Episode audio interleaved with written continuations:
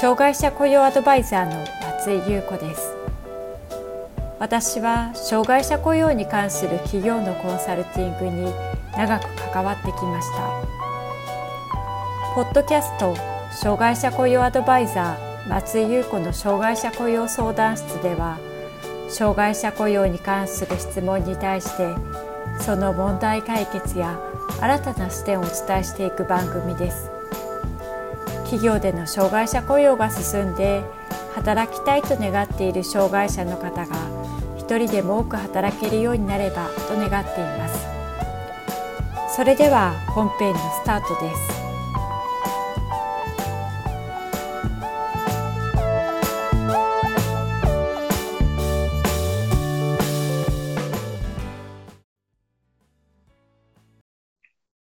障害者雇用 .com の松井です。うつ病に関する言葉には、うつ病、うつ状態、抑うつなどの言い方があります。明確な基準はありませんが、憂鬱になったり、気分が落ち込んだり、うつ病のいくつかの症状を持続している状態をうつ状態ということが多く、このようなうつ状態がある程度の期間続き、うつ病の診断基準が一定数以上ある場合に、うつ病と呼んでいます。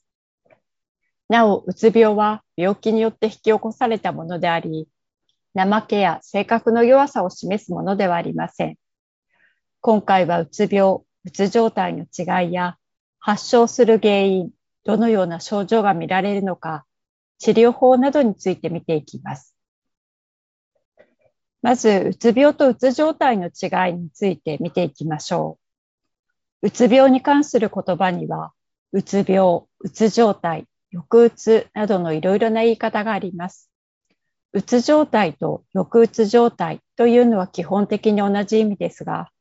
精神医学では抑うつ状態という用語を用いることが多いようです。うつ病とは言えないまでも、ある程度精神的なエネルギーが低下し、うつ病の症状がいくつか認められる状態を指します。そのため一般的には、うつ状態はうつ病よりも軽い状態を指します。うつ病の診断には DSM-5 という基準が設けられています。まず基本的なうつ病の症状としては、次の2つが挙げられ、どちらかの症状が少なくとも1つ当てはまる状態です。気持ちが落ち込む、物事に興味がない、または楽しめない。さらに、次の症状が合計で5つ以上あり、これらの症状がほとんど一日中、あるいはほとんど毎日あり、2週間続いている状態を指します。なお、4つ以下の場合には、うつ状態、抑うつ状態となります。症状の項目は次のようなものになります。食欲の減退、あるいは増加。体重の減少、あるいは増加。不眠、あるいは睡眠過多。将来に対して悲観的な見方をしてしまう。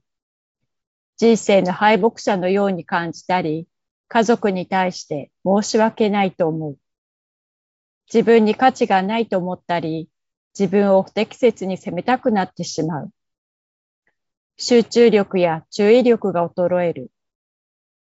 死について繰り返し考えたり、死んだ方がいいと思ってしまう。うつ病の原因、発症の要因についてです。うつ病にはいろいろな原因がありますが、精神だけでなく身体にも不調をきたすことも多く、様々な身体症状を主訴として受診するケースも多く見られます。典型的なうつ病と言えるのは、内因性うつ病と言われるものです。うつ状態が一定期間持続し、治療しなくても軽くなりますが、治った後にも再発することがあります。このようなケースでは、環境のストレスなどが引き金になることもありますが、何も原因となることがないまま起こる場合もあります。セロトニンやノルアドレナリンなどの神経伝達物質の働きが悪くなっているためと考えられることもあります。そう状態がある場合には、双極性障害と呼ばれます。心因性うつ病とは、生活や環境がうつ状態に強く関係している場合です。休みの日には比較的元気であるといううつ状態では、性格面の影響が大きいことがあるようです。また、心因性うつ病とは、アルツハイマー型認知症のような脳の病気、甲状腺機能低下症のような体の病気、副腎皮質、ステロイドなどの薬剤がうつ病の原因となっている場合を言います。なお、うつ病の12ヶ月有病率は約2%で、生涯有病率は10%前後と言われています。女性の有病率は男性に比べて約2倍高く、発症しやすい年齢は20代から30代と言われていますが、中高年での発症も多く見られます。季節的には春や秋。女性では月経前後に発病が多く、血縁者に同じ病気の人がいると発病しやすい傾向があります。うつ病の症状は精神症状と身体症状に分けられます。うつ病の精神症状には次のような症状が見られます。抑うつ気分、興味や喜びの喪失、思考力が止まったり、イライライラ、焦燥感、集中力の低下、自尊心の喪失や自責感、在籍感、死や自殺に関して繰り返し起こる考えや自殺の試み、自責感が強まるとお金がない、破産した、入院費が払えないなどの貧困妄想や罪を犯した。警察に捕まる、重病に罹患しているなどの妄想が見られることもあります。うつ病の身体症状には次のような症状が見られます。食欲の低下や体重の減少、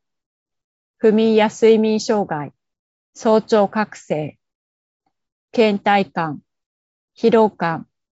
性欲の低下、頭痛、鈍調感、めまい、便秘、下痢など。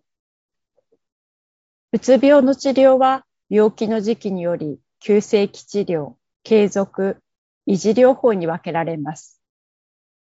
急性期の治療には休養と服薬が大切です。十分な休養を取れるような環境を整え、休みが取れるようにしたり、家事の負担を軽減したりします。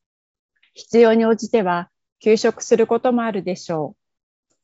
回復までには数ヶ月程度が必要になります。回復するまでには症状が良くなったり悪くなったりを繰り返すことがありますので、比較的長めの見通しを立て、一時的に悪化することがあったとしても、焦らずに治療を継続することが大切です。継続維持療法では、症状が改善し、寛解状態になったとしても、すぐに薬を減らしたり、やめたりすることは、再発の恐れがあります。そのため、副作用などの問題がなければ、寛解後も一定期間、急性期と同様量で維持することが進められています。うつ病では、病気を繰り返すごとに再発率が上昇すると言われており、反復しているケースでは、回復後も2年以上薬物療法を継続することが進められています。学校や仕事、家庭における役割への復帰を検討する際には、少しずつ負荷を増やすようにしていくと良いでしょう。例えば、職場復帰する場合には、短時間勤務からの復帰がおすすめです。うつ病では自殺の危険性がある場合には入院する必要があります。また、水分や食事が摂取できないような状態にある場合も、入院治療が必要となります。まとめです。うつ病、うつ症状の違いについて見てきました。うつ症状には、憂鬱、物悲しさ、絶望感、気分の落ち込み、沈み込んだ気持ちが一定期間以上続くことを指し、自分に価値がないという思いが強くなったり、思考力や集中力が低下します。そのため物事に対する興味や関心が低下し、何もしたくないし、するのも億劫、無理にやってみても楽しめないという状態になります。悲しいことが起こったとき、辛い思いをしたとき、誰もが抑うつ的な状態になりますが、病気と病気でない場合のうつ状の区別は、症状が重いか、またそれらの症状のために障害が生じているかにより判断します。うつ病の診断には DSM-5 という基準が用いられています。これらを参考にしながら該当する項目や一定期間以上継続するようであれば、適切な医療機関に行くと良いでしょう。また、うつ病の治療は病気の時期により対応が異なります。時期に合わせた適切な治療を受けることが大切です。なお、うつ病は再発する可能性も高く、学校や仕事への復帰を検討するときには、少しずつ負荷を増やすようにしていくと良いでしょう。障害者雇用を社内で推進する方向けに無料の個別相談を実施しています。次のようなことを実現したい人におすすめです。組織の中で障害者雇用のプロフェッショナルを目指している。障害者雇用の提案を経営者や上司にしていく必要がある。組織の中で障害者雇用価値あるものに変えていきたい。障害者雇用の取り組みをキャリアの中で活かしたい。問題や課題を解決できる力やスキルを身につけたい。関心のある方は下の概要欄をご覧ください。定期的に企業の障害者雇用に役立つメルマガを配信しています。詳しくは概要欄からご覧ください。障害者雇用相談室では、あなたの会社の障害者雇用に関する相談を受け付けています。こんなことが聞きたいというテーマや内容がありましたら、障害者雇用 .com のホームページにあるアドレスへお寄せください。お待ちしております。